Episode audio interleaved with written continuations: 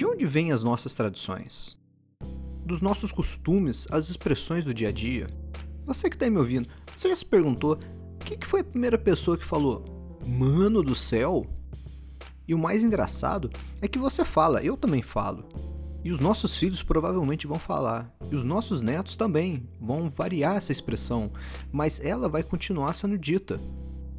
Você já deve ter falado a expressão o olho da cara quando você vai no mercado e vê aquela peça de carne que está caríssima.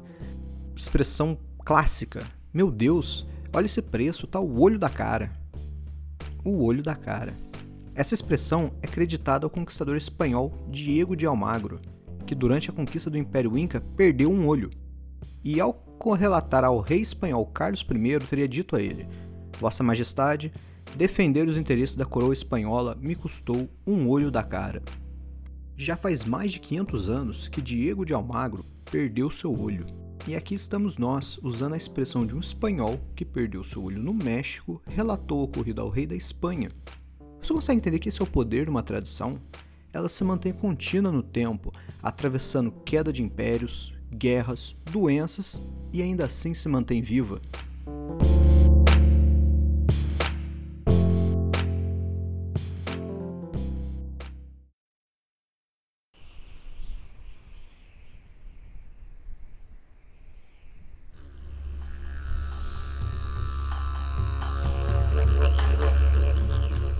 Eu gostaria de contar a história de uma tradição.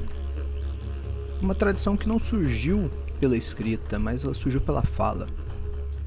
A história começa em um império há muito tempo atrás, em um tempo onde as coisas eram muito mais simples, mas imensamente mais brutais. A protagonista dessa história é uma mulher determinada a encontrar justiça, tão determinada que conseguiu uma audiência com o imperador. A sua vida há muito tempo tem sido muito agitada. Muito agitada para quem vem de uma pequena vila no litoral de uma das regiões mais esquecidas do Império. Era uma mulher de mistérios. Ninguém sabia exatamente quem ela era. Uns diziam que ela era prostituta, outro que ela era uma grande patrícia. Mas você sabe como as pessoas são. Cuidam muito bem da vida dos outros ao invés de cuidar da própria vida. Mas o que importa para essa história era a sua força de espírito, um espírito inquebrável.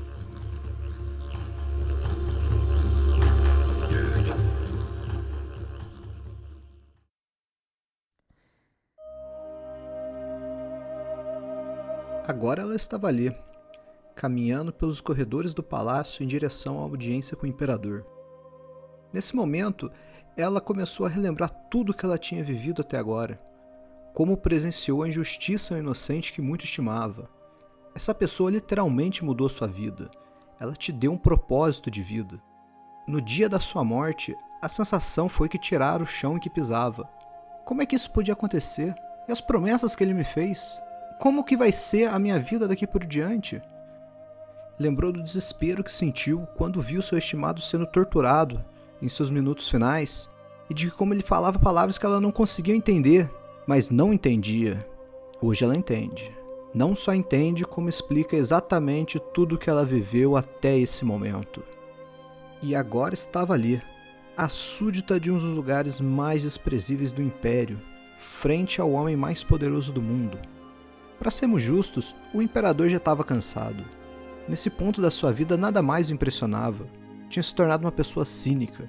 A política, as inúmeras chicanas dos senadores, seus rivais políticos, cada vez mais o deixava cansado. Mas mesmo com seu cinismo, ele ainda era o maior homem vivo na Terra. Sob o seu julgo, vilas poderiam ser varridas do mapa, seus habitantes espalhados pelos quatro cantos do mundo como escravos. Sob seu comando, o exército mais poderoso marchava sobre povos indefesos.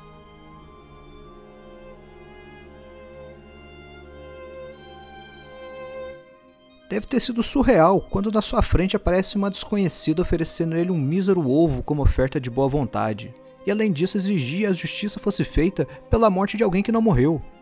A mulher exigia que o responsável pelo processo que resultou na morte do seu amigo fosse punido, o mais surreal é que ela afirmava ao imperador que o injustiçado que foi morto não estava morto. Convicta, ela olhou para o imperador e disse: Cristo vive. Com todo o cinismo do mundo, ele retrucou: Cristo está tão vivo quanto esse ovo na sua mão é vermelho. para surpresa de todos na sala, milagrosamente o ovo se tornou vermelho. O imperador, olhando aquilo, ficou sem palavras. Acabou de presenciar um milagre. O imperador se chamava Tibérios, filho de Augusto César. Após essa audiência, ele puniria Pôncio Pilatos, removendo do seu cargo na Judéia. E a súdita, bem, a gente conhece ela como Maria Madalena. E desde então, desde o dia que esse ovo se tornou vermelho na sua mão, surgiu a tradição dos ovos de Páscoa.